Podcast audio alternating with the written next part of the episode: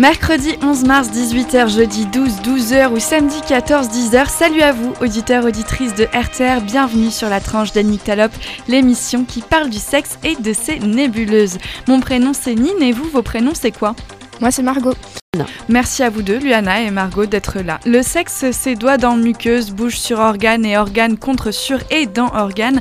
Hum, caliente. Et les nébuleuses, c'est le consentement, le respect et la science des corps, mais aussi l'inclusivité, l'intersectionnalité, etc., etc. Cette petite compotée de trucs cool permet au sexe de se passer dans les meilleures conditions. Et ça, c'est plutôt euh, bah, cool du coup. Si tu nous aimes et que tu nous désires et que tu le désires, suis-nous et participe sur Facebook. Abonne-toi à Radio Temps Rodez sur Spotify, sur Deezer, sur TuneIn, sur Podcast Addict, Addict et sur SoundCloud. Aujourd'hui, au gré des Nicto Actu, des chroniques Histo, Cuisto et autres, et de nos expériences, nous allons parler des relations de couple, de troubles, enfin des relations régulières quoi.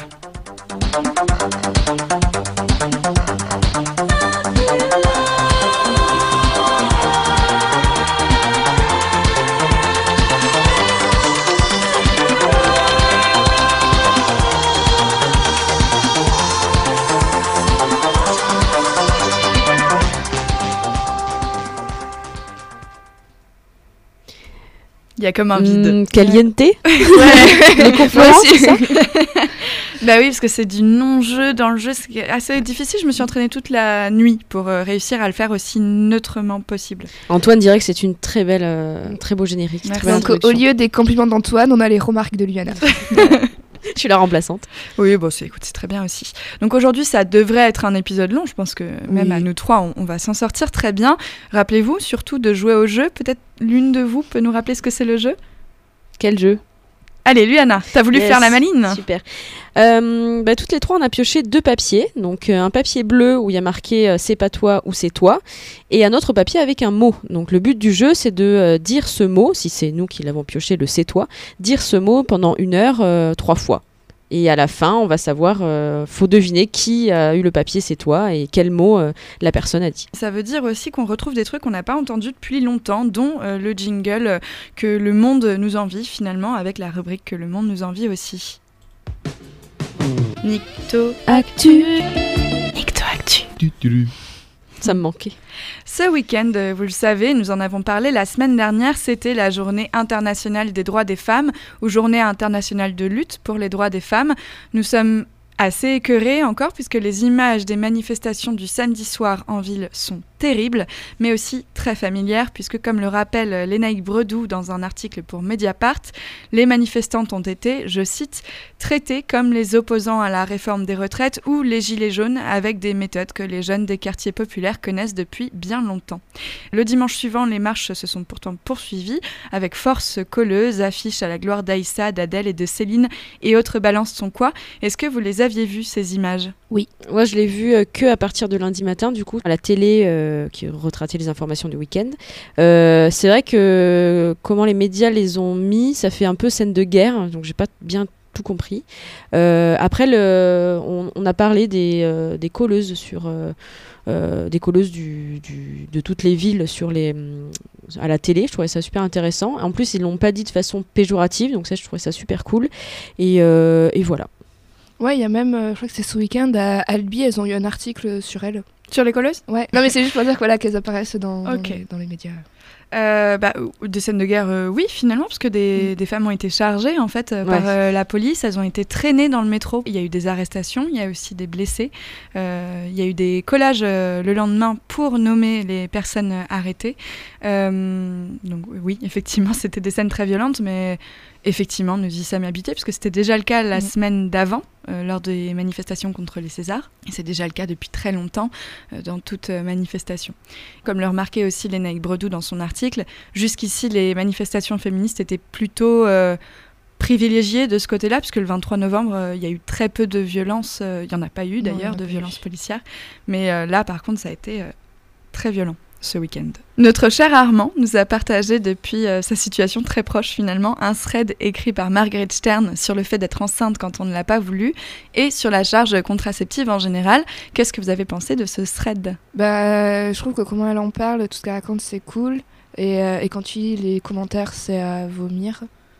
Parce que, en fait, les gens, ils, ils sont un peu là en train de dire, mais euh, de quoi tu te plains Euh, Déjà, t'as as le choix. Ou, et même, et autant, en plus, moi, ce qui me fait la fois la haine, c'est qu'il y a autant de nanas que de types qui l'enfoncent, quoi. Alors que c'est une nana qui explique juste que, euh, que en plus, elle a été persuadée de pas pouvoir avoir d'enfant, euh, que malgré ça, elle se retrouve enceinte et que et qu'elle a la haine parce que c'est parce qu'on a très peu de choix de moyens de contraception, que si t'en supportes pas, bah, t'es dans la merde, et, euh, et, et de tout ça, quoi. de- c'est fou le nombre de commentaires aussi négatifs qu'il y a eu sur ce, ce thread. C'est, en fait, c'est ça le, le- le gros problème. quoi. Et comme tu dis, moi aussi, j'ai regardé euh, le nombre de femmes et le nombre de, de garçons. Et effectivement, c'est bien 50-50, voire un peu plus pour les femmes. quoi. Ouais.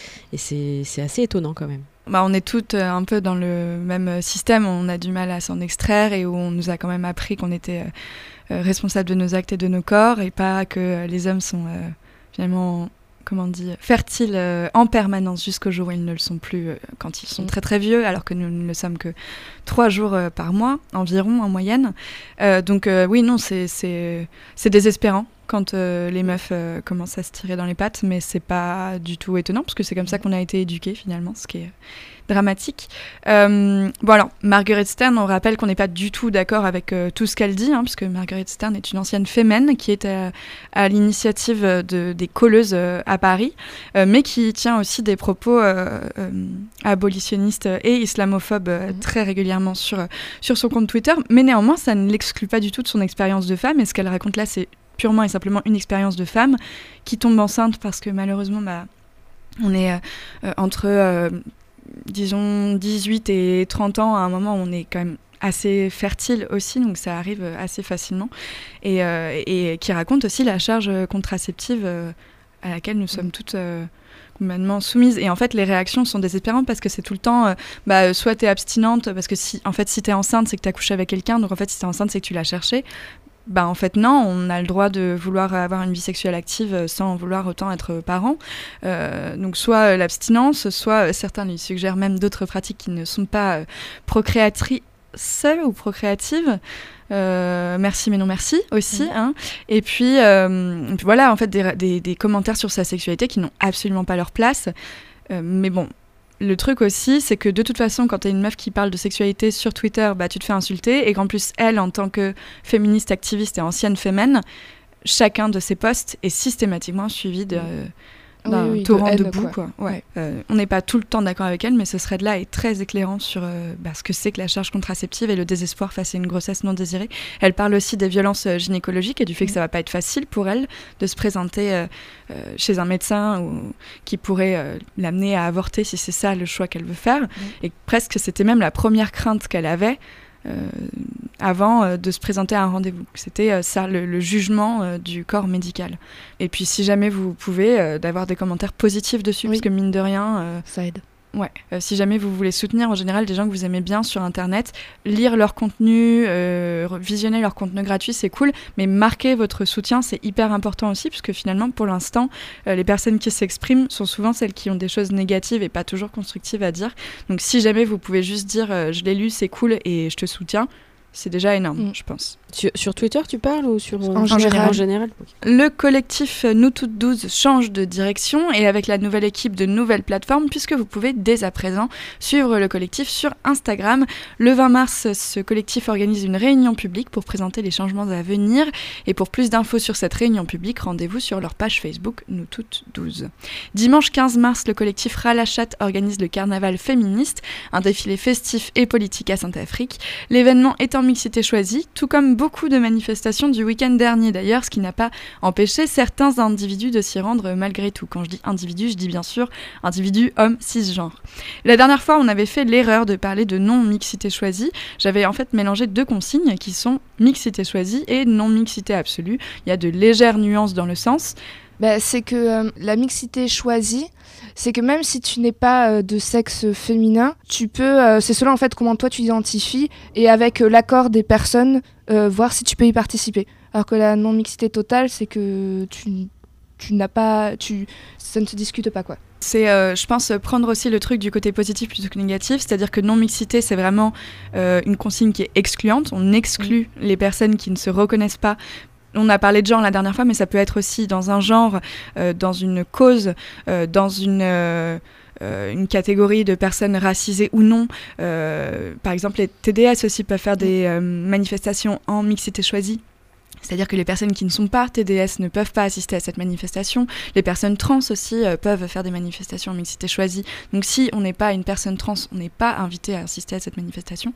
Donc mixité choisie, c'est plus inclure des catégories et une catégorie qui n'est pas concernée est oubliée des catégories incluses, plutôt que de dire toi tu es exclu de cette euh, manifestation. Je pense c'est ça.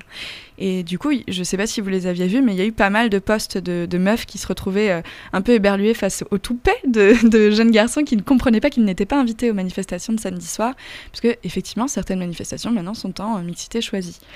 Alors pour rappel, la mixité choisie, si ça a été choisi, bah, c'est qu'il y a une raison.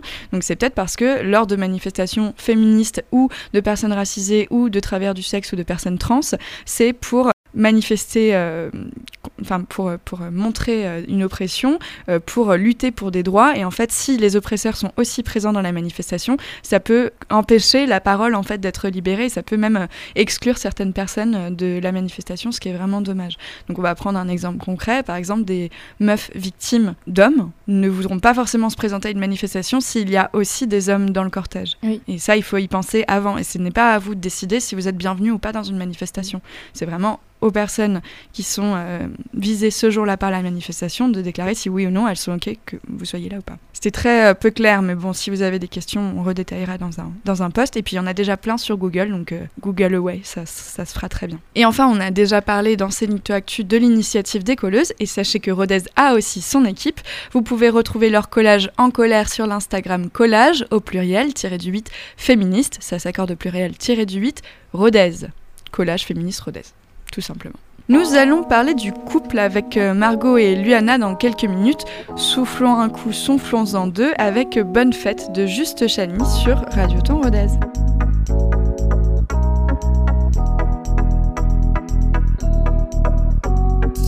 Souhaitez pas bonne fête. Ou alors souhaitez-le aussi aux femmes qui ont mordu le sol ou qui ont morflé Celles sous morphine qui verront pas morfler Celles qui ont creusé le car c'est pas la bonne fée. Elle a porté jupe, on l'a boxé On l'a embauché juste pour ses bonnes fesses. Dans le bus on l'a frotté. Non, me souhaitez pas bonne fête. Me souhaitez pas bonne fête, j'ai vu le nombre de mythos, j'ai lu de sombres éditos, croisé des bandes de mythos, toi à 16 ans, privé de Wico, elle a 6 ans, privé de clito, synopsis, elle est de nuit, si jo, si joli. Le monde est miso, la musique aussi. Silo, syllogisme. Ne me, ne me souhaitez pas bonne fête. Ne me, ne me souhaitez pas non. Ne me, ne me souhaitez pas bonne fête. Pas bonne fête, pas bonne fête. Ne me, ne me souhaitez pas bonne fête. Ne me, ne me souhaitez pas non. Ne me, ne me souhaitez pas bonne fête. Pas bonne fête, pas bonne fête. Pas bonne fête, pas bonne fête. Hmm, pas bonne fête. L'argent, mais rends d'abord les 20%. Ils me traitent de pute parce que je les repoussais. Les mentalités, faut qu'on se batte pour ça. Une main par-ci, un cri perçant. Les publicités ne choquent plus personne. Tant que pour convaincre, on utilise une paire de seins. Le bonheur des femmes et le liquide vaisselle sont synonymes.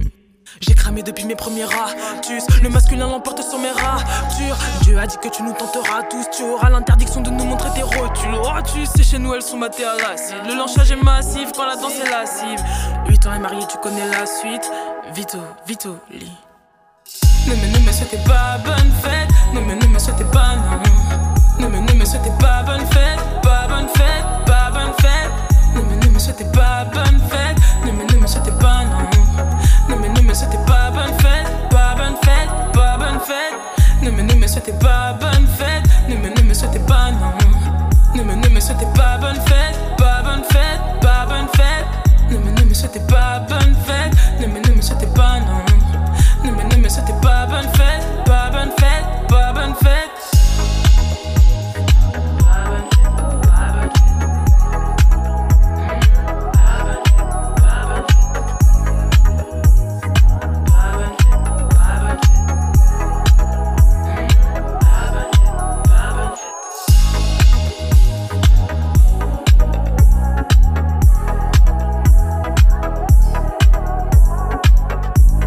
Bonne fête de Juste Chani. RTR vous accompagne chez le médecin. Tout ira bien. Vous êtes bien avec les Nyctalopes, l'émission qui parle du sexe et de ses nébuleuses et qui parle du couple aujourd'hui. Commençons par retrouver un autre jingle qui nous avait, disons, pas mal manqué, mais qui, surtout, annonce euh, une chronique que nous attendons tous de main ferme depuis la dernière fois qu'on l'a entendu. C'est bien sûr. Après le point G, c'est le point H. Bonsoir. C'est le point H de Liana. Je m'y attendais pas en fait. Ah, il est vraiment bien ce jingle. Alors aujourd'hui, je vais vous parler des couples historiques, mais euh, que je trouve indissociables. Des couples emblématiques dans l'histoire, il y en a beaucoup, beaucoup, beaucoup, et en même temps, pas tant que ça. Je m'explique. Antoine et Cléopâtre, c'est un des couples les plus cités de l'histoire, mais pour moi, ils ne sont pas indissociables. Je ne pense pas directement à son couple avec Antoine. Je pense à son histoire à elle. Pareil pour Catherine de Médicis et Henri II. Dans beaucoup de couples historiques, une des deux personnes déclenche plus de souvenirs historiques que l'autre. Alors je suis d'accord, cette importance de l'une des deux personnes du couple dépend de votre culture personnelle et surtout de l'impact ou l'influence qu'elle a créé en vous en connaissant son histoire. Quand moi je pense aux histoires de Cléopâtre, d'autres vont s'intéresser aux aventures de guerre d'Antoine. Et ça marche avec beaucoup de couples, Juliette Drouet et Victor Hugo, Matahari et Vadmin Maslov, ou encore Marcel Cerdan et Edith Piaf. Par contre, quand je vous dis Bonnie, la première chose que vous pensez, et oui, c'est Clyde. Je sais, je lis dans, les, têtes.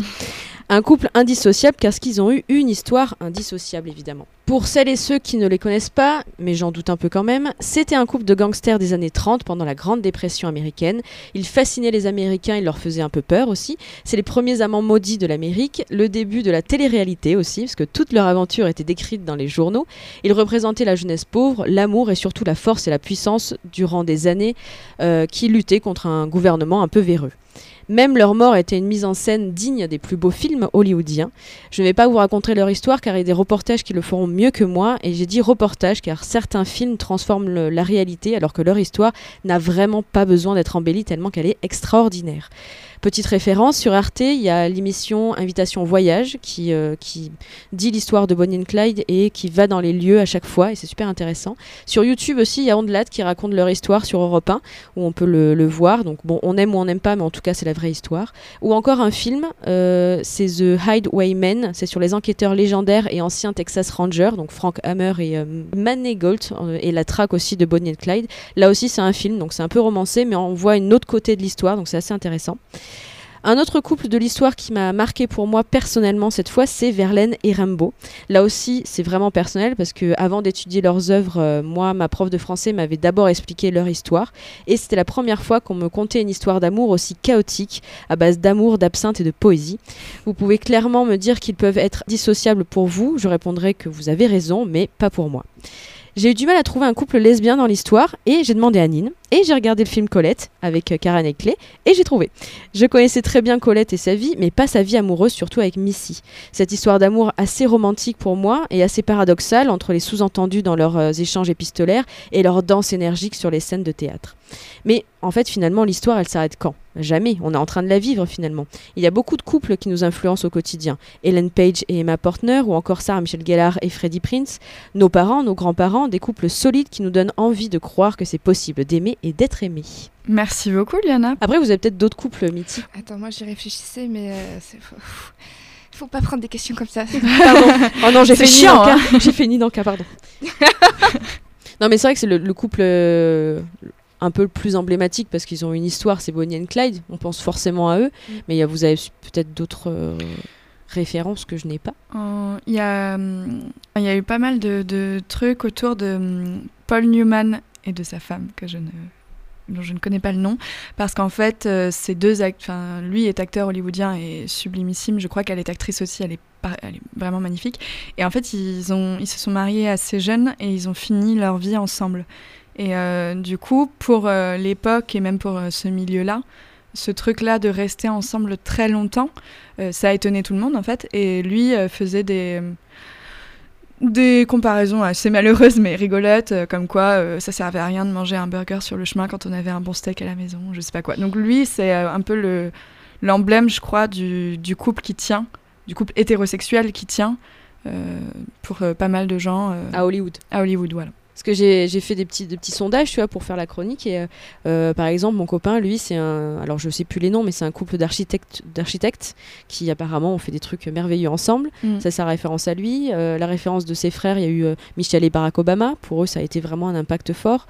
mes parents, c'était plus Freddie Mercury et toutes ses aventures tu vois, enfin, un truc un peu improbable. Donc voilà, donc tout dépend des personnes finalement. Ok. Ça, parce que comme il disait Barack Obama, moi en tête j'avais eu par exemple les Kennedy, alors que pourtant c'est lui qui a été plus connu qu'elle. Oui. Mais je sais pas, genre c'est des couples qui marchent en paire quoi.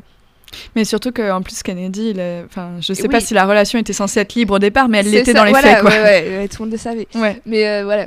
Mais en fait, bah, ce qui est amusant, c'est que dans la, dans la culture ou dans les films, tout à l'heure, en me demandant euh, quelle référence j'avais, je pensais à plein de films euh, de comédies romantiques ou de films sur l'amour que j'avais vus. Et puis après, je me suis dit, mais c'est marrant, en fait, ces films nous ont quand même appris des codes sur l'amour qui sont très particuliers et qui sont toujours. c'est toujours en souffrance un peu que ça se passe, quoi.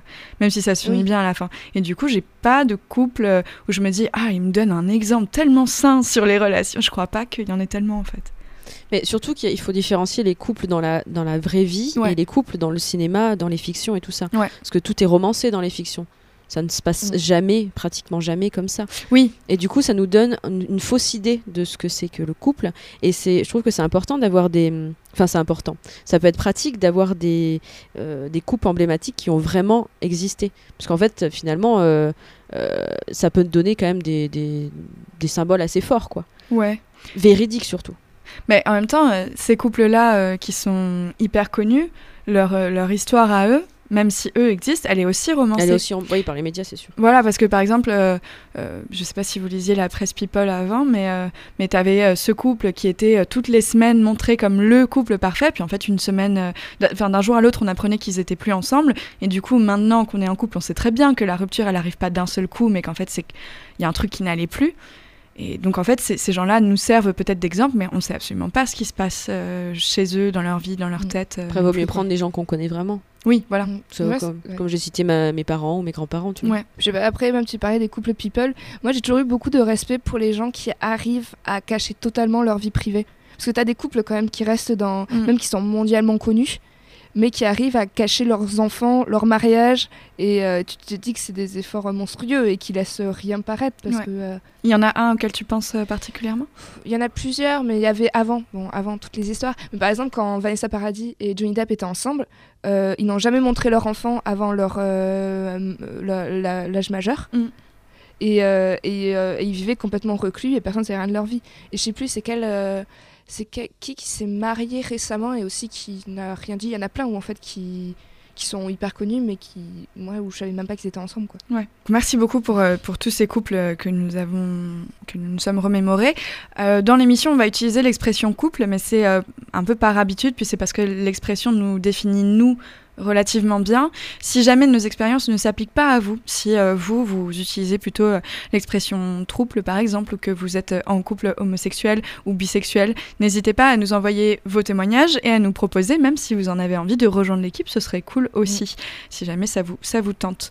Comment vous, vous définiriez votre couple? Moi, je suis en couple hétérosexuel, exclusif, et je sors avec donc un seul garçon, parce qu'on pourrait, j'imagine, être en couple exclusif, mais moi, c'est pas le cas, c'est un couple. Et euh, moi, je suis en couple hétérosexuel, mais euh, non exclusif. C'est-à-dire que j'ai mon partenaire euh, que j'aime beaucoup, mais il peut arriver d'aller voir ailleurs, sur, voilà, sur une entente mutuelle. Et moi, c'est comme Nine, c'est couple hétérosexuel exclusif. Est-ce que certaines idées que vous aviez sur le couple jeune ne s'appliquent pas à vous? De ce que je pensais jeune, bah, avant j'aurais jamais pensé être dans une relation non exclusive parce que c'est le modèle qu'on te vend tout le temps en fait tu penses pas. Euh, genre, normalement, de toute façon, ça a été toujours vendu dans les films, dans tout, comme euh, le sacrilège. Mm. Donc euh, voilà, moi, il y a ça. Et quand est-ce que tu t'es dit que ça te convenait pas? Est-ce que c'est venu petit à petit ou... Oui, c'est venu avec l'expérience, avec la distance aussi, parce que je suis partie faire mes études loin. Et, et, voilà, et de comprendre qu'est-ce que c'est que son désir, qu'est-ce que c'est que l'amour, et comment on voit les deux. Et, et voilà, et, et, avec mon compagnon, on a discuté, et, et, ça a marché. Mm.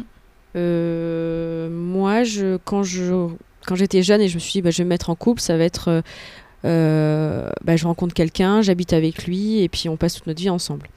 En fait, je me suis aperçue que effectivement, tu rencontres quelqu'un, tu peux habiter avec lui, mais au bout de peut-être trois ans de relation, tu peux refaire de la distance pendant un an.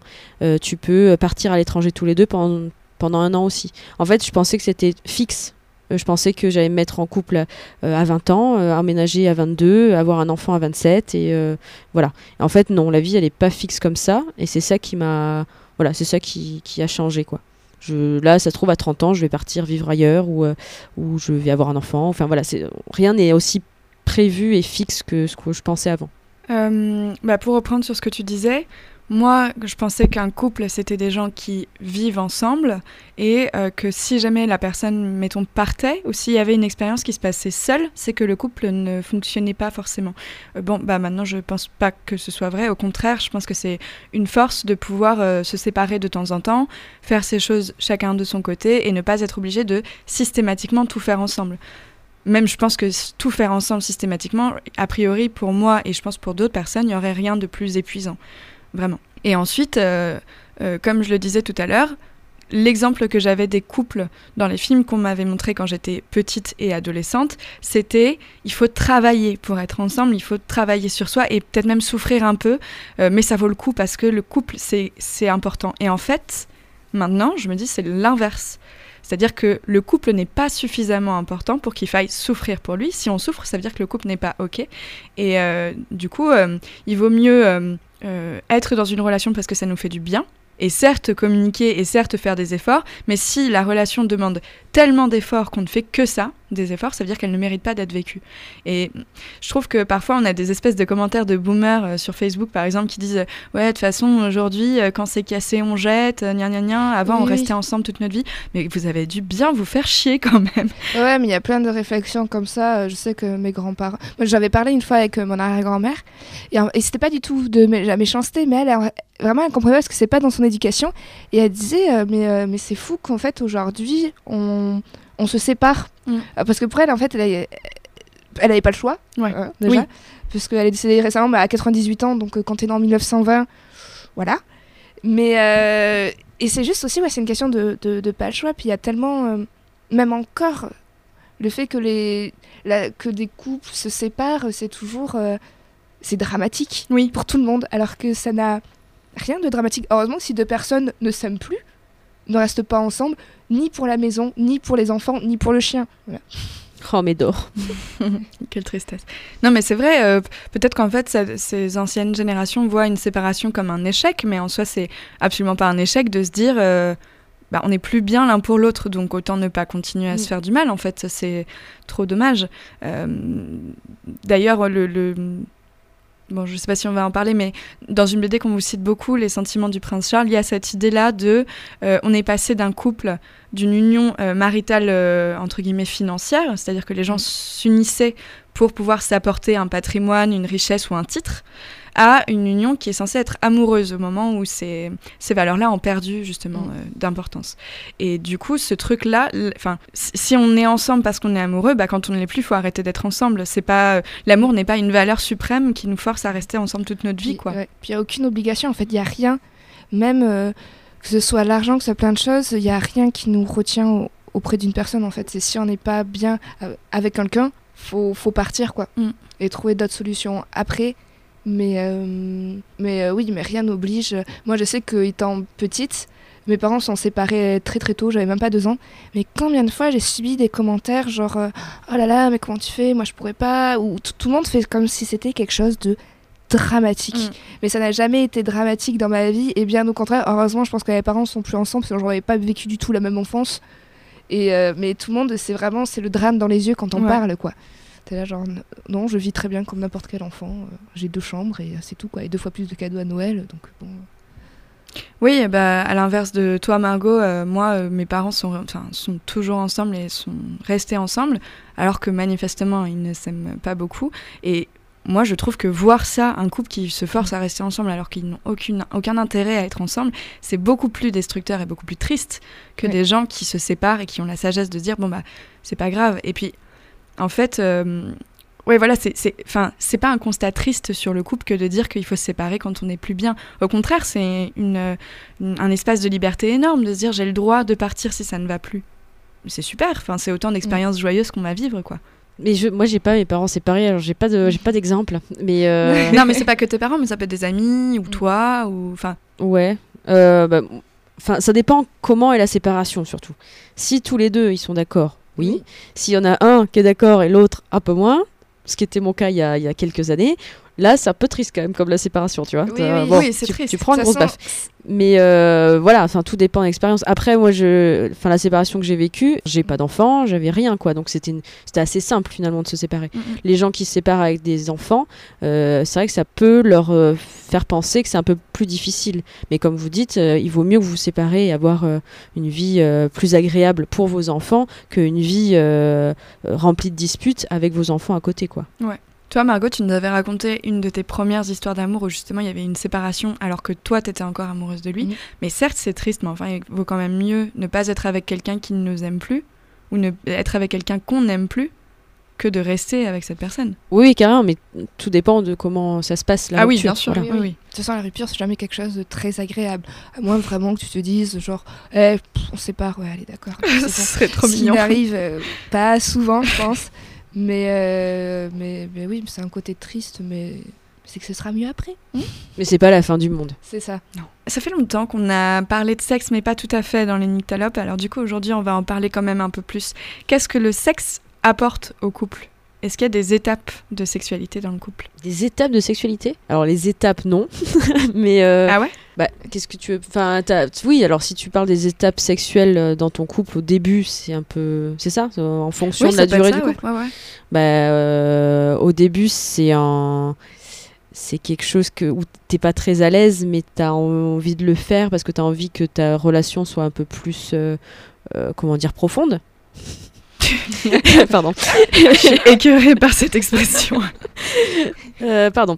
Mais et après, c'est quelque chose. euh, je trouve que c'est une activité que tu à deux ou à plusieurs, enfin ça dépend de ce que vous faites avec vos couples. Hum, C'est une activité euh, qui te donne du plaisir, qui qui qui soude un peu, qui. euh, Enfin voilà, je trouve que c'est un truc un peu essentiel dans le couple. C'est assez essentiel au couple, même si de temps en temps, même euh, moi la première, mon couple le premier, on est un peu mangé par la vie on est un peu on rentre chez nous, on est, on est fatigué, on rentre des fois très tard, on rentre ou alors on n'a pas, pas envie sur le moment. Tu te donnes du plaisir et, c'est vraiment un, gros côté positif du couple. Malgré tout, euh, la vie fait des fois que euh, on est un peu euh, submergé, on est fatigué, des fois on travaille beaucoup, des fois on a d'autres problèmes et des fois on passe à côté de cette activité de couple qui est pour moi primordiale. Et je pense qu'il faut déjà communiquer avec son partenaire et surtout lui demander bon, là, ça fait peut-être une semaine qu'on n'a pas, qu'on n'a rien fait. Il faudrait peut-être trouver du temps à nous, se, se- voilà, se, se- se redécouvrir un petit peu pour garder un peu ce lien. Donc ça, c'est ta norme à toi. C'est-à-dire Ça, qu'au c'est bout d'une semaine, tu te dis, euh, bon, bah là, si on l'a toujours pas fait, c'est qu'en en fait, on n'a pas pris le temps de le faire. Alors, euh, ma norme, c'est pas une semaine, c'est trois jours. Si au bout de trois jours, il n'y a pas eu d'activité, c'est qu'il y a un problème. Et effectivement, des fois, ça nous arrive de pendant une semaine de rien faire du tout. Et là, on, là, je, là, on se dit tous les deux d'ailleurs. Et d'ailleurs, euh, ça se ressent dans le couple euh, beaucoup parce qu'on est vraiment, euh, euh, on, se fait des piques méchantes des fois. Et c'est c'est là où on se regarde. Des fois, on se dit, Attends, c'était une pique méchante, ça. Ouais. Ah ouais, donc là, il faut que, faut qu'on aille dans la chambre. Faut aller baiser. Euh, non, voilà. Et au- là, au bout de quelques jours, sans- si on le fait pas, on sent qu'il y a un manque. Enfin, c'est un manque physique presque. tu Ouais. vois. Et toi, Margot, pour toi, ça apporte quoi le sexe au couple? Hum, moi, je dirais que c'est l'inverse de Liana. Mais encore. euh, non, en fait, euh, le sexe, c'est cool, mais pour moi, c'est pas primordial. Parce que je sais que, par exemple, moi, j'ai pas, je sais pas comment dire, le, j'aime plaire, mais le sexe m'attire pas tant que ça. C'est pas un truc. Par exemple, nous, euh, avec mon compagnon, ça fait, je dirais, on peut compter euh, en mois, la dernière fois, quand, par exemple, quand on l'a fait. Mais euh, par contre, ça nous empêche pas. euh, je parle du sexe par pénétration, parce qu'il y a ça aussi. Oui. Ce qui est Ouais, oui. différent. C'est que euh, j'aime faire des câlins, des caresses, tout ça, mais euh, ça m'apporte beaucoup plus que juste à- avoir un, un rapport. Alors des fois, oui, on se pose des questions de se dire est-ce que c'est normal? Parce qu'il y a plein de gens qui disent qu'il faut le faire souvent et tout, mais euh, ça n'empêche que euh, on fait des choses, mais euh, mais ça rentre pas dans dans, ce- dans la norme de ce que les gens attendent. Et, euh, et ça fait poser des questions parce que nous, on se sent très bien dans notre couple, très amoureux, mais euh, mais je sais pas. voilà. Bah, tout dépend de vos besoins à vous. Enfin, Ouais. On peut pas comparer euh, plusieurs couples. hein. Mm. Moi, ça se trouve, mes besoins sont peut-être euh, plus. Bah, grands, manifestement, du coup. Oui, oui. du coup, que, que les tiens. Et c'est pas pour autant que tu aimes moins ton partenaire et que Oui. moi, je l'aime plus, tu vois. Ouais. Ça veut rien dire. Et déjà, la notion de sexe, nous, ça fait quand même longtemps et dès le début des émissions, je pense qu'on a redéfini ce que c'est que le sexe. Euh, pour nous, le sexe, ça n'a jamais été uniquement bite dans chatte. Vous faites bien ce que vous voulez, c'est ce qui vous fait éprouver du plaisir et globalement, peut-être que vous êtes un peu tout nu quand vous le faites, et encore. Donc, c'est ça le sexe en fait. Et euh, il n'y a pas de normes de pratique, il n'y a pas non plus de normes de rythme. C'est-à-dire que ce que toi tu décris, Luyana, comme schéma, et c'est pas grave du tout, parce que chacun établit sa norme, mais ça correspond relativement au schéma qu'on nous a appris, c'est-à-dire euh, euh, environ tous les jours, euh, du coup plusieurs fois par semaine, euh, le cas échéant. Et euh, donc ça, c'est euh, normé, c'est-à-dire qu'on considère pas que c'est trop ni pas assez. Mais en fait, si vous le faites plus, bah, c'est ok. Et si vous le faites euh, moins, voire carrément moins, c'est ok aussi. C'est à vous de définir quelle est votre norme. Et à aucun moment, euh, le, le- euh, les discours euh, généraux doivent vous poser question. En fait, le seul problème qui doit vous poser question, c'est si vous, ça vous convient pas, si vous vous sentez mal. Et euh, donc, moi, je dirais qu'il y a plusieurs étapes euh, dans le sexe en couple. C'est-à-dire que quand on se rencontre, il y a une espèce de désir qui est, enfin, je trouve, qui nous dépasse vachement. Euh, et du coup, bon, la première fois en couple, on, l'a déjà dit, c'est pas forcément la meilleure, mais c'est aussi peut-être celle qui est le plus euh, fiévreuse et la plus euh, excitante. Après, il y a la découverte du corps aussi, parce que bah, voilà, il y a tous les moments où on découvre petit à petit bah, le corps d'une autre personne, les endroits où il est sensible, etc. Et ça, c'est hyper excitant aussi. Donc, du coup, bah, en général, au début d'un couple, tu vas, tu vas y aller à fond et, et, coucher euh, tout le temps. Et puis, euh, après, il y a euh, ce qu'on appelle la routine, mais qui est tout le temps décriée, mais qui est pas si grave, parce que finalement, faire du sexe avec quelqu'un qu'on connaît mieux, c'est vachement cool aussi. Euh, de savoir exactement comment il va réagir, d'explorer de temps en temps autre chose, mais aussi de se permettre de temps en temps d'avoir des rapports euh, bah, tels qu'on les connaît déjà, mais qui font du bien, et de temps en temps euh, de faire des trucs complètement débiles, genre coller quelqu'un contre un mur et, et YOLO, alors Mm. qu'on sait très bien que la position debout, ça fait chier tout le monde. Voilà. Donc, euh, non, mais enfin voilà, en fait, euh, moi, ce qui m'embête un peu, c'est que on dit euh, ah au début le sexe c'est formidable. Bah non, déjà c'est juste hyper excitant, mais c'est pas Oui. toujours formidable parce qu'on se connaît pas. Et puis après c'est la routine. Bah ouais, mais la routine c'est cool aussi. Enfin c'est bien de savoir dire là j'en ai pas trop envie ou bah là j'ai envie d'un truc parfaitement basique ou là là j'ai un petit peu envie de faire des trucs de ouf. Et, et voilà. Et après c'est à vous de chercher ce qui vous fait du bien au fur et à mesure. Mm. Et pour moi le sexe dans le couple, ce qui est cool c'est ça, c'est de découvrir une personne nue dans tous les sens du terme. euh, dans toute sa vulnérabilité aussi, sa recherche du plaisir, parce que je trouve que quand quelqu'un est en train d'éprouver du plaisir, c'est hyper touchant en fait euh, de voir euh, quelqu'un qui est dépassé par ses émotions. Je trouve ça hyper et tu vois pas grand monde de cette façon intime comme Mm. ça. Il y a peu de gens que tu découvres sous cet angle-là, je trouve. Il y a, Je- il y a ouais. deux trucs aussi. Il y a la découverte qui est cool, mais aussi nous, enfin, de se lâcher nous, Ouais. nous-mêmes, quoi. Oui, De se permettre de dire, bah, oui, c'est c'est mon copain ou c'est ma copine, elle me connaît, il me connaît euh, mieux que quiconque. Je m'en fiche si je suis pas épilée, si je suis pas, si je suis pas, euh, si je me sens un peu grosse en ce moment, si je, veux- enfin voilà, là c'est dans ce contexte-là, tu peux vraiment être toi-même et être nu ou pas nu, ça, c'est c'est égal, quoi. Ouais. Et ça qui est cool aussi dans un couple. Les Ouais. relations sexuelles dans un couple, ça c'est cool comme ça. Et euh, juste parce que moi qui, qui peut, m'arriver d'aller voir ailleurs, et c'est à ce moment-là où tu t'en rends compte que, euh, que si, tu, si tu vois pas quelqu'un d'autre, tu le sais pas, mais c'est juste euh, l'odeur, juste le toucher de la peau. Moi je me rends compte, je le sais tout de suite, tu vois, c'est pas lui. C'est même si c'est agréable comme moment parce qu'il y a l'excitation que ce soit quelqu'un d'autre, mais, mais c'est une quand tu quand t'es en couple, tu connais tellement la personne que, euh, que ouais, moi c'est j'ai un truc qui m'a marqué, c'est toujours c'est euh, l'odeur et, euh, et la peau parce qu'on s'en rend pas compte, mais on, on la connaît. On, Ouais. on connaît par cœur, quoi. Moi, c'est euh, l'évolution des pratiques aussi. Parce que, par exemple, euh, bah, avec mon copain, au, fu- au- au début, euh, j'aurais jamais accepté, je sais pas, un cuni ou un truc comme ça, parce que bah, voilà, c'est une personne que tu connais pas. Même, ça fait longtemps qu'on est ensemble. Donc, quand on s'est rencontrés, j'étais un peu au début de ma vie sexuelle active, quoi. Et c'est des, des trucs que j'aurais jamais laissé quelqu'un me voir sous cet angle-là. euh, Enfin, c'est quand même des pratiques qui sont assez intimes. bah, Mm. vraiment intimes pour le coup, euh, bouche sur chatte, tu, tu sais pas habituel quoi. Et du coup, euh, au fur et à mesure d'une d'une relation de couple, il y a des choses que tu te permets de faire aussi parce que finalement les barrières tombent et tu, cette personne-là, tu la connais, tu l'as aussi vue dans ces états-là. Toi aussi, tu t'es permis des pratiques qui pouvaient le mettre dans une situation bah, de vulnérabilité, mais de vulnérabilité positive. Et voilà, c'est ça aussi la relation de couple sexuel. C'est l'évolution des trucs que tu fais, je trouve. Comment gérer correctement la question du sexe en couple? Il y a un article que je vous ai partagé récemment sur Mademoiselle qui parle euh, d'inégalité de désir au sein du couple. Est-ce que vous avez déjà connu cette situation? Et si oui, comment vous la gérez? Ou l'avez gérée? Une inégalité, c'est plus avant quand tu es, on va dire, une jeune fille, que tu commences ta sexualité. En fait, il y a quelque chose que tu as à comprendre parce que c'est pas ce qu'on t'a appris, mais on t'a plus appris à faire plaisir à l'autre. Et si t'en tires du plaisir, c'est cool. Mais t'es plus moi, c'est comme ça, après, j'avais plus ma sexualité, où il fallait que je plaise et il fallait que je fasse plaisir. Et jusqu'au moment où, en fait, tu grandis et tu te rends compte qu'en fait, il y a des choses beaucoup plus cool et se faire plaisir à soi-même, ça l'est aussi. Mm. Euh, et il faut surtout être dans une relation où, où, la personne le voit ça aussi comme ça, quoi. Parce que moi, j'ai été à une relation euh, euh, assez, assez, longtemps avec un type qui, lui, ne voyait que son propre plaisir et du reste, il s'en battait littéralement les couilles, quoi il, le disait. Ah, c'était ah euh, admis, quoi. D'accord.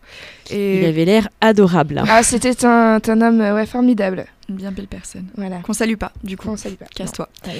Bah, moi, c'est vrai que peut-être que mon copain a plus euh, de d'envie. C'était ça la question, hein? Oui, c'était ça, ouais. Il a plus d'envie euh, que moi.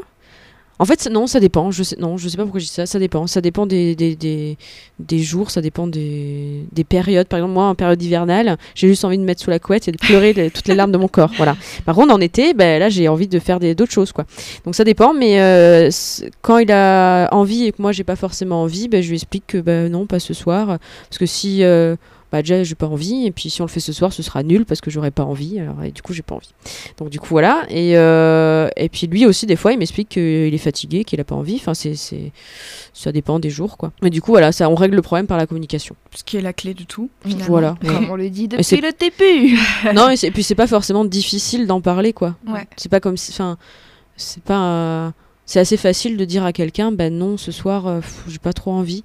Et ben euh, si vous aime si c'est quelqu'un c'est une belle personne il va dire bah ouais je comprends pas de souci. Bah, c'est peut-être aussi parce qu'on associe vachement le désir sexuel à l'amour et du coup on se dit euh, bah la personne qui me dit non ça veut dire qu'elle m'aime plus. Mais non mais pas du tout c'est complètement différent. L'amour c'est un peu cérébral, on va dire. Enfin, on peut être amoureux de quelqu'un euh, pour, euh, pour ses fringues de ouf, euh, pour son appart, pour sa beauté, pour, pour ses blagues et tout. Et désirer quelqu'un, c'est très différent. Mm. Et on peut désirer quelqu'un dont on n'est pas amoureux et, inversement. Donc, en fait, dire non, j'ai pas envie de toi ce soir, déjà, ça veut pas dire j'ai pas envie de toi en général, ça veut dire ce soir ou en ce moment.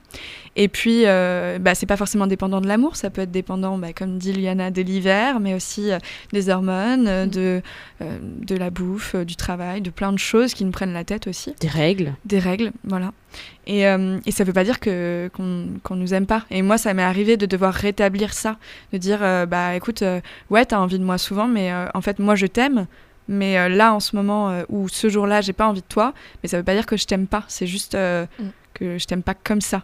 Et, et peut-être euh, on ne dit pas seulement je t'aime à quelqu'un en lui faisant l'amour, en fait, il y a aussi d'autres manières d'aimer les gens. Et c'est cool aussi de rétablir ça. Et ça, de toute façon, ça passe par la communication aussi. quoi. Et c'est vrai que moi aussi, j'ai eu, eu, tendance à, à dire non, mais c'est pas parce qu'on ne fait pas l'amour en ce moment que je t'aime plus. Parce qu'au mm. bout de quelques jours, ou même plusieurs semaines, ouais, plusieurs semaines, il me dit mais on fait plus rien, tu, tu m'aimes plus, tu me trouves écœurant, tu mais, mais, non, pas du tout. C'est que déjà j'ai eu mes règles, en plus je suis fatiguée, après il fait froid, après. Enfin voilà, tu vois, ça n'a rien à voir en fait. Mais il faut pas s'empêcher, par contre, si vous avez euh, peur de certaines choses, de poser la question. Ah c'est complètement ok d'avoir cette discussion. Euh, d'ailleurs, ce genre de discussion à terme peut euh, entraîner toutes sortes de rapports. Donc n'hésitez pas à encore une fois, parler avec votre partenaire si vous avez des doutes, si vous comprenez pas ce qui se passe. Bah, la personne vous expliquera pourquoi vous faites tout le temps du sexe, pourquoi il a tout le temps envie de vous et pourquoi euh, il ou elle a pas envie de vous en ce moment. Euh, voilà. Et puis euh, finalement, vous pouvez aussi ne pas avoir envie d'une pratique, avoir envie d'autre chose, et ça aussi, vous pouvez le, déterminer. Qu'est-ce que vous avez appris sur le couple durant vos expériences et votre expérience? La patience. Pardon. Euh, oui, c'est la, patience et encore une fois la, nécessité de communiquer. c'est vraiment ce que j'ai appris euh, dans mon couple. Euh, parce que il arrive des fois où en fait je suis énervée, il se passe quelque chose et ça m'énerve. Et après je me dis mais attends, pose-toi tranquillement et on va en parler après quand je serai moins énervé et ça, ça, ça aide vachement de ce de il y a un truc bon alors la référence est affreuse je, je vous le dis dans I You Met Your Mother Oh non. je sais c'est une référence affreuse que je ne devrais pas citer dans les nyctalopes mais Mais que tu viens de faire. je viens de faire. Lily et Marshall, pendant une dispute de couple, ils font des pauses.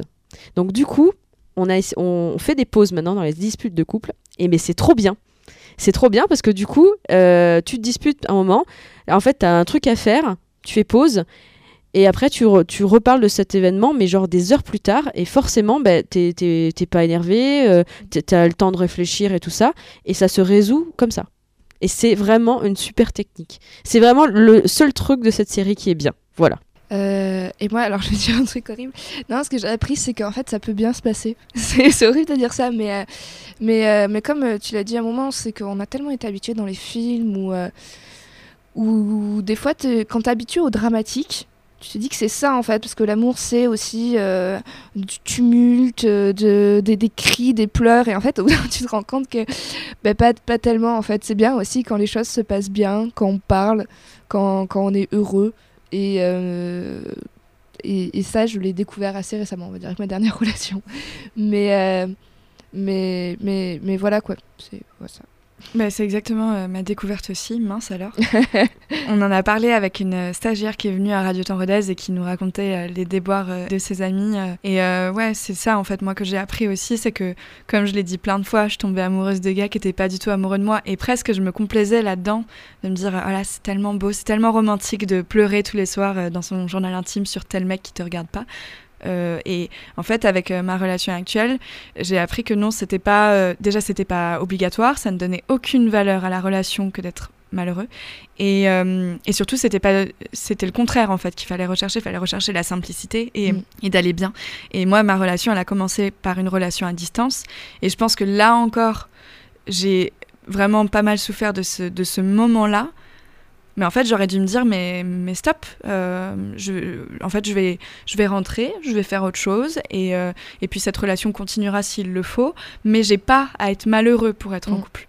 Et, et voilà, ça c'est hyper important parce que c'est vrai que nos modèles, c'est, euh, je sais pas, euh, enfin moi je regardais euh, West Side Story en imaginant toujours qu'à la fin ça allait bien se finir, bah non c'est bien, ou euh, où t'as toujours le moment, que ce soit dans Notting Hill ou dans d'autres trucs, où il y a un moment où ça merde, mais du coup il se force et à la fin ça remarche.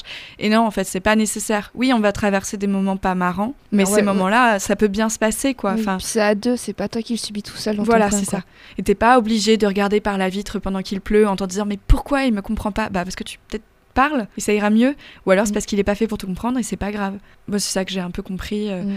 Et ouais, que, en fait il y avait aucune gloire et aucune valeur à se à souffrir pour l'amour quoi. que quand les choses sont simples, c'est trop bien quoi. Mais même des Ouais. fois quand tu sais moi ça m'arrivait de relire les trucs que j'écrivais, je me disais et je sais pas d'avoir un truc genre ah mais euh, tu sais des fois j'aimerais bien revivre ce sentiment d'être triste. Après tu dis ben ben non parce qu'en fait on a l'idée d'un truc un peu romantique, de la tristesse ça, mais en vrai euh, c'est chaud puis même pour euh, pour la confiance en soi, l'estime de soi, euh, être euh, dans un couple sain, c'est hyper important. Ouais, c'est cool. bah oui, c'est c'est vachement bien, ouais. bah ouais, non mais c'est ça aussi, les relations tristes, ça te prend une énergie, une confiance en toi folle quoi. Mm. Alors que tu pourrais aller boire des pina coladas avec tes potes euh, sur les quais. Enfin, c'est cool. Ouais. Bon, il y a pas de quai ici mais voilà quoi. Puis il y a peu de pillets qu'on a dedans plus, mais enfin Oui, bref. c'est- Oui. Et si, euh, si vous voulez retrouver euh, ce sentiment de- de- du premier amour euh, triste et malheureux parce qu'il doit absolument l'être, euh, moi j'ai ressenti ça en regardant Call Me By Your Name de je sais plus quel réalisateur. Trop trop bien ce film. Euh, et donc à la fin je pleurais parce que je me reconnaissais exactement dans le personnage principal euh, parce que ma, ma première euh, relation elle s'est finie voilà comme ça sur, sur les quais d'un train et je partais loin de lui et puis, euh, puis en fait ça a été un gros bâtard donc du coup c'est très mal fini et puis euh, et voilà et, et en fait en, en- en le regardant sur le film j'étais ah c'est vrai que ça me manque un peu de ressentir avec tellement de force et tout ouais mais en fait non c'est bien de, de chialer devant un film et puis pas de le vivre tous les jours quoi Oui. Puis après de retourner, dans la couette, il y a ton copain et Voilà, bien aussi ça. en fait finalement. tu manges des chamallows puis, puis la vie est cool quoi on ne demande pas plus Ouais, moi j'ai juste sorti une petite référence, c'est le film préféré de tout mon cœur. C'est euh, Le Monde de Charlie. Pas si vous l'avez euh, Ouais. déjà vu. Non, pas du tout. C'est un film pour adolescents, mais qui parle vraiment du vrai mal-être. Et euh, vraiment, ce film, je dois le regarder au moins deux fois par an parce qu'il me fait à la fois rire comme pleurer. Et dedans, il y a une phrase qui dit à une nana, c'est euh, bah, justement qui est une ado aussi, qui comprend pas pourquoi elle sort qu'avec des types qui la traitent comme de la merde, et lui dit, mais on a l'amour que l'on croit mériter. Et cette phrase est toujours restée, euh, où, où c'est ça en fait, où on va, on va mettre du temps à le comprendre. En tout cas, moi Mm. j'ai mis énormément de temps à la comprendre. Mais le jour où j'ai compris, j'ai fait, bah oui, en fait, il faut, faut que j'arrête de penser que c'est ce que je mérite. Que en fait, euh, l'amour, normalement, tu dois être heureux et la personne doit t'aimer. Et, euh, et voilà. Mais euh, donc, regardez ce film. Sinon, ça vaut pas la peine. Cassez-vous. C'est vrai que c'est un bon film. Est-ce que ce serait pas le moment aussi d'annoncer les références, puisqu'on commence à balancer des trucs comme ça, mais ça sera partagé sur la page Facebook. Vous avez d'autres trucs? Moi, je pensais dire bah, les, les sentiments amoureux du prince Charles, mais tu l'as déjà cité. de Liv Strömquist. Donc le Yes podcast avec 3S sur le couple. Il y a une BD aussi qui est vraiment chouette qui s'appelle Histoire d'un couple de Yeon Sik Hong. Euh, c'est une bande dessinée sud-coréenne vraiment trop bien et le couple en fait déménage à la campagne. Et cette BD elle est cool parce qu'elle parle de l'ennui ensemble, elle parle de précarité aussi puisque les deux personnages sont euh, euh, auteurs de bande dessinée et dessinateurs. Euh, ça parle de crise dans le couple, mais aussi ça parle de comment ils l'ont surmonté ensemble. Et c'est une BD qui est à la fois très belle, très mignonne et absolument pas mélodramatique. La guerre est déclarée, c'est un film de Valérie Donzelli très chouette sur le couple, puisque la fin, ça montre un couple qui s'est séparé parce que, bah, en fait, une épreuve dans le film les a séparés, mais ils sont séparés maritalement, mais ils sont toujours ensemble. Euh, dans leur vie, ils se soutiennent toujours. Euh, la série Féminin Féminin qui est disponible sur YouTube, c'est une série de Chloé Robichaud et qui aborde euh, un groupe de potes lesbiennes dont certaines sont en couple et certaines refusent de se mettre en couple et certaines voilà, cherchent à se mettre en couple, donc c'est très cool. Et enfin, hier soir, j'ai regardé Riff Raff de Ken Loach dans laquelle il y a cette citation Je possède 50% de cette relation. C'est une jeune fille qui revient voir parce que son mec l'a larguée de façon un peu, un peu à chier, faut bien le dire, et du coup elle dit Bah voilà, j'exige euh, du respect, en fait j'ai le droit que de- d'exiger que tu ne me largues pas comme ça, t'as le droit de me quitter, mais juste fais-le correctement et euh, j'ai le droit de m'expliquer aussi sur pourquoi euh, tu m'as trouvé dans telle situation, etc. Et je trouve cette phrase très chouette, effectivement. Mm. Parce que même si le nom d'une personne peut briser la relation, bah, l'autre a quand même le droit à des explications. Et voilà. Moi, je vais juste rajouter une, une. C'est à peu près euh, tous les écrits de Voltairine de Clerc, euh, qui Ah est une euh, féministe anarchiste euh, née à la fin des, de- à la fin 18 des années 1800 et qui a fait de- des textes de ouf sur le mariage, tout ça, alors que c'est des textes qui sont très vieux, mais la vision qu'elle a du couple et de l'amour est très très intéressante. Merci beaucoup. Et ça n'a rien à voir, mais écoutez, j'en ai marre des mecs de Baptiste Beaulieu parce que cette chronique est vraiment chouette. Et elle est faite par un médecin qui est aussi auteur et qui est aussi un mec. Pour finir sur le sujet du couple, passons à la fameuse et formidable chronique Q linéaire de Margot. C'est les recettes Q, c'est les recettes Q. Linéaire. Alors quand j'ai tapé sur les internets recettes couple, on m'a conseillé des petits ingrédients pour, notre, pour que notre couple dure.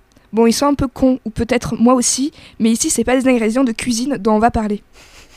Selon Madame Figaro, là. attention, il y a de la référence, le premier ingrédient est la dispute ne veut pas dire que tout est terminé. Merci de ce conseil, heureusement, sinon je, sais- je serais célibataire depuis bien longtemps.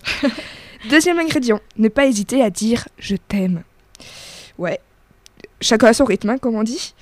Troisième ingrédient, sa famille et votre famille. Euh, J'ai mis une petite réserve. Une petite ou une grande réserve quand même. Je veux dire, sauf s'ils sont racistes, homophobes, antisémites, pédophiles et violeurs, quoi. On peut faire des petites impasses, quoi. Ah oui. Mais ça, c'est déjà plus ta famille si c'est ta famille. donc, ça. euh, Quatrième ingrédient, garder sa vie privée privée. Avec un petit exemple, ne pas parler de ses problèmes de couple dans des statuts Facebook. En fait, faut juste pas être con, hein, parce que bien sûr que tout le monde s'en bat les couilles de tes problèmes. Cinquième ingrédient, ne pas céder à la routine, hein, cette fameuse routine, hein, comme on en parle. Celle-là, on la connaît, hein, entretenir la flamme, faire des surprises, etc. Toutes les comédies romantiques nous ont déjà assez rabâché que la routine, c'est la mort, ou pas. Sixième ingrédient, être à l'heure à un rendez-vous. Ah, Par contre, euh, voir mon mec et un entretien d'embauche, c'est pas pareil. J'y comprends rien parce que euh, Marie-Claire dit qu'il faut se faire désirer. Hein, faut se mettre d'accord. Septième ingrédient. Ça commence à être long. Soutenir l'autre quand il est débordé. Ça dépend, hein, parce que moi, dans ces moments-là, euh, je deviens la personne la plus exécrable de la Terre. Faut surtout éviter de m'approcher. Huitième.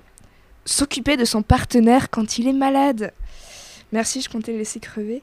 Comme, bah, comme quand moi, il a 38 tonnes de fièvre et que selon lui, il en a 41. Bon, Neuvième ingrédient. Ne pas oublier les petites attentions. Merci, là on avait déjà compris avec l'ingrédient de la routine. Et enfin, le dernier, fermer les yeux sur les détails qui fâchent. Pardon. Alors, quel Bon, genre en de gros, euh, pour faire simple, subissez votre relation, fermez vos gueules et soyez dociles. Allez, à la prochaine avec Madame Figaro. J'étais étonnée par les deux premiers conseils que je trouve plutôt cool. Parce qu'au début de ma vie de couple, une dispute, ça voulait systématiquement dire que j'allais finir seule euh, avec euh, des chats. Ce qui correspond maintenant à peu près à mon but dans la vie. hein, mais, euh, mais à l'époque, c'était pas le cas. Donc, euh, du coup, c'est- effectivement, la dispute, c'est pas la fin de la vie. Ça ressemble quand même à un couple mère-enfant quand même. hein, euh. Non, mais soyez à l'heure à un rendez-vous. Au pire, s'il m'attend ou ses parents s'appellent, je... Ah bah non, il va se barrer. Il va se barrer avec quelqu'un d'autre, c'est sûr. Ou au pire, si on habite ensemble, normalement, on part en même temps finalement. Donc euh, bon, Ton rendez-vous au petit-déj, en fait. C'est ça, ça, le tu truc. peux envoyer un SMS, j'aurais du retard, quoi. c'est- Il est bientôt 19h sur RTR et partout ailleurs ou presque. Tandis que vous façonnez des gnocchis avec le bout de la fourchette, les nyctalopes enchantent votre début de soirée. Margot, tu as quelque chose à nous dire cette semaine, je crois. Cette fois, j'ai pas des anecdotes drôles en ce moment. J'ai plutôt envie de parler de choses tristes et sombres. Avec mes lectures du moment, comme la BD de Myriam Mal, c'est comme ça que je disparais, ou celle de Léa Castor, corps à cœur, cœur à corps, je me suis dit qu'il était important de parler de mal-être, d'être mal dans sa peau. Car oui, même tes super chroniqueurs ne sont pas parfaits, ou du moins n'en ont pas l'impression. J'ai jamais été à l'aise avec moi-même. Pas à ma place. J'ai fait des efforts, car depuis le collège, j'ai appris qu'il fallait un minimum de confiance pour arriver à mettre un pied devant l'autre. Mais quand bien même, ce mal persiste. Des fois, je suis au milieu de mes potes, entourés, en train de discuter, et là, je comprends pas. Pourquoi ces personnes géniales, hyper intéressantes et drôles sont mes amis Qu'est-ce qui a bien pu leur passer par la tête pour traîner avec moi? Ça n'a aucun sens. Mais j'essaie de me ressaisir et de me dire que je dois bien être intéressante finalement. Puis rebelote. Je me réveille dans le d'un type incroyable que j'avais dans le collimateur depuis longtemps, sans grande conviction. Mais comme d'habitude, je me dis qu'il a dû faire erreur. Ou bien il devait s'ennuyer. Il a toutes les meufs à ses pieds, mais c'est moi qui l'ai embrassé. Je n'ai toujours pas compris. Il devait être trop bourré. À aucun moment l'idée que j'ai pu lui plaire ne m'a traversé l'esprit. Et c'est comme ça tous les jours. Je me sens toute petite, comme une souris, à côté des autres, et des fois j'aimerais être invisible pour que l'on ne me voit plus. Ce serait tellement plus simple d'être invisible. Le matin au boulot, j'ai l'impression de faire tâche. Je ne sais pas faire la conversation. J'ai toujours peur que l'on pense que je suis bête ou inintéressante. Alors je préfère faire ma vie dans mon coin. Récemment, je me suis mise à l'escalade et ça m'aide beaucoup. Pour aller grimper tout en haut d'un rocher, il faut avoir confiance en soi et en son corps. J'apprends petit à petit que mon corps est plutôt chouette. Il m'aide. Il est fort et résistant. J'ai découvert que quand je grimpe, je deviens grande. Mais dès que je redescends, je me retransforme en la toute petite souris que je suis. La dernière fois, j'ai eu un déclic. Je me suis surpassée. Un des membres du, un des membres du club d'escalade était là. Il est venu me voir pour me dire que j'avais pris du niveau, et moi, comme d'habitude, je le regarde surprise qu'il l'ait remarqué. Et là, il me dit Arrête avec ton regard ahuri. Bien sûr que tu as pris du niveau. Tu sais, Margot, la seule personne qui doute encore de toi, c'est toi. Et là, j'ai compris. En fait, les gens qui m'entourent me voient, me voient réellement. Ils ne voient pas la petite souris qui voudrait être invisible. Non, ça, il n'y a que moi qui le revois. Alors maintenant, je vais essayer de me voir comme je suis. Je vais arrêter de fixer mes pieds quand je marche dans la rue. Je vais sourire sur les photos et rire, rire fort sans avoir peur que les gens me remarquent. Faire des blagues aux gens que je ne connais pas. Ne plus vouloir me cacher alors que je fais un com- alors qu'on me fait un compliment et simplement dire merci. Arrêter de penser que je suis nulle, inintéressante et sans intérêt. Arrêter d'être une toute petite souris. C'est pas gagné, mais je vais essayer. Merci Margot. c'est beau. C'est très très beau.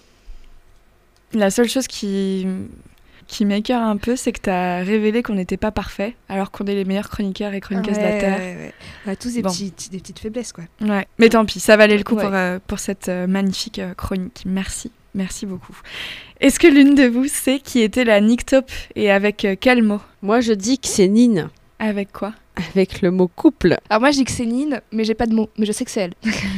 Moi, je dis que oui, c'est moi, mais ça fait trois fois que c'est moi. Mais vous ne savez pas quel mot, donc c'est pas tout à fait une victoire. Écœuré. Mais c'est hyper facile Ah à ouais, placer. non, c'est facile. C'est qui qui Eh, attends, moi, là, le mot que j'ai là, il est implaçable. C'est quoi? Bavarois. Les Nictolopes, c'est fini pour aujourd'hui. Rendez-vous le jeudi à 12h et le samedi à 10h pour la rediffusion, mais aussi tout le temps partout sur SoundCloud, Spotify, TuneIn, Deezer et Podcast Addict. Partagez le lien de l'émission avec vos meufs et vos gars sûrs. Confiez-nous vos crushs et vos expériences sur, Facebook, at les. Merci Luana, on te retrouve le mardi à 8h50. À quelle bestiale occasion? Pour Bête comme Show et merci à toi Nine. ben, je t'en prie, écoute. Merci Margot, on admire euh, tes œuvres sur euh, quelles nombreuses plateformes? Euh, alors, il y a Instagram, oui. il y a Facebook et il y a Etsy. et c'est quoi le nom des trois comptes? C'est l'atelier turbulente. Merci beaucoup. Merci à toi. Et si je vous manque, bah, vous pouvez écouter les mots Blue et Donneuse de leçons toujours pendant la matinale la plus cool des Rutaines, Réveille-toi Rodez, animée et réalisée par Armand Clève. À mercredi, les petits boulis.